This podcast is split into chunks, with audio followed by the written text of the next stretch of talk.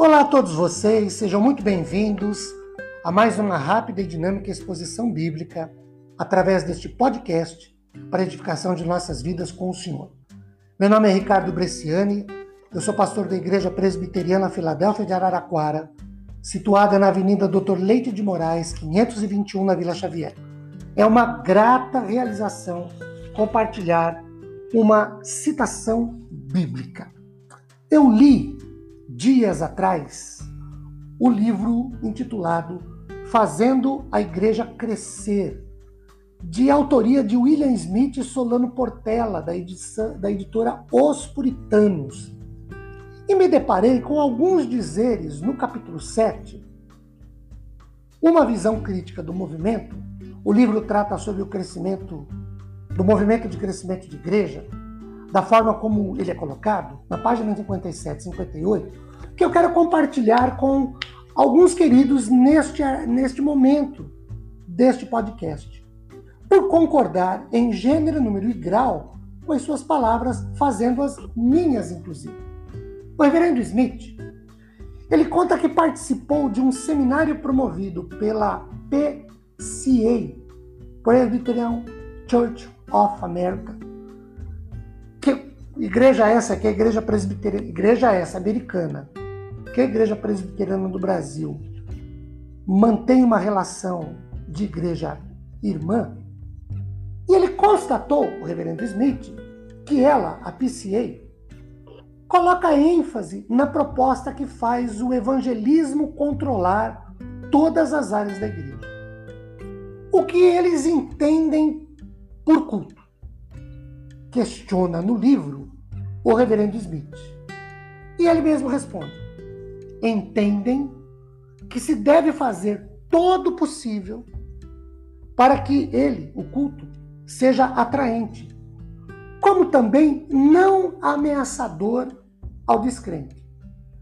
Isso significa que, primeiro, os sacramentos, Santa Ceia e batismo, por serem estranhos aos olhos dos incrédulos, não deveriam ser ministrados no culto público matutino. Segundo, utilizar teatro em adição à pregação da palavra como recurso audiovisual. Terceiro, pregar sermões, sermões tópicos que abordem várias situações da vida, ao invés de sermões expositivos doutrinários sequenciados. Quarto, Dizer aos incrédulos, aos não crentes, que eles não precisam participar das ofertas. Isso é o expediente interno dos membros da igreja. Quinto, usar data show e não inários para os hinos. Ele, reverendo Smith, conclui assim esse assunto.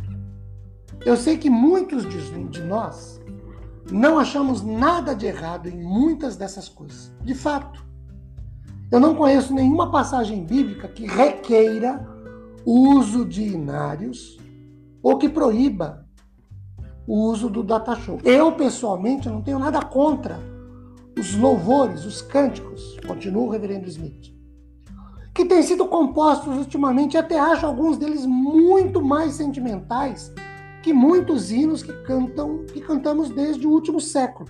Mas jamais concordei que precisamos fazer um culto que não venha a ser uma ameaça aos incrédulos. Ao invés de zelarmos pelo desejo de honrarmos a Deus. Certamente, não há nada que agrade aos incrédulos, que os faça levantar no meio dele e exclamar: de fato, Deus está no nosso meio. Certamente, devemos ter a preocupação de alcançar os perdidos, mas nós não podemos aceitar a ideia de que essa preocupação nos faça negligenciar aqueles elementos do culto a Deus que ele mesmo estabeleceu a fim de que, os cumprindo, o honremos. Não podemos tirar o foco, a atenção devida de Deus no louvor e assim colocá-lo nos incrédulos. Que a bênção e a paz do Senhor esteja sobre os nossos corações.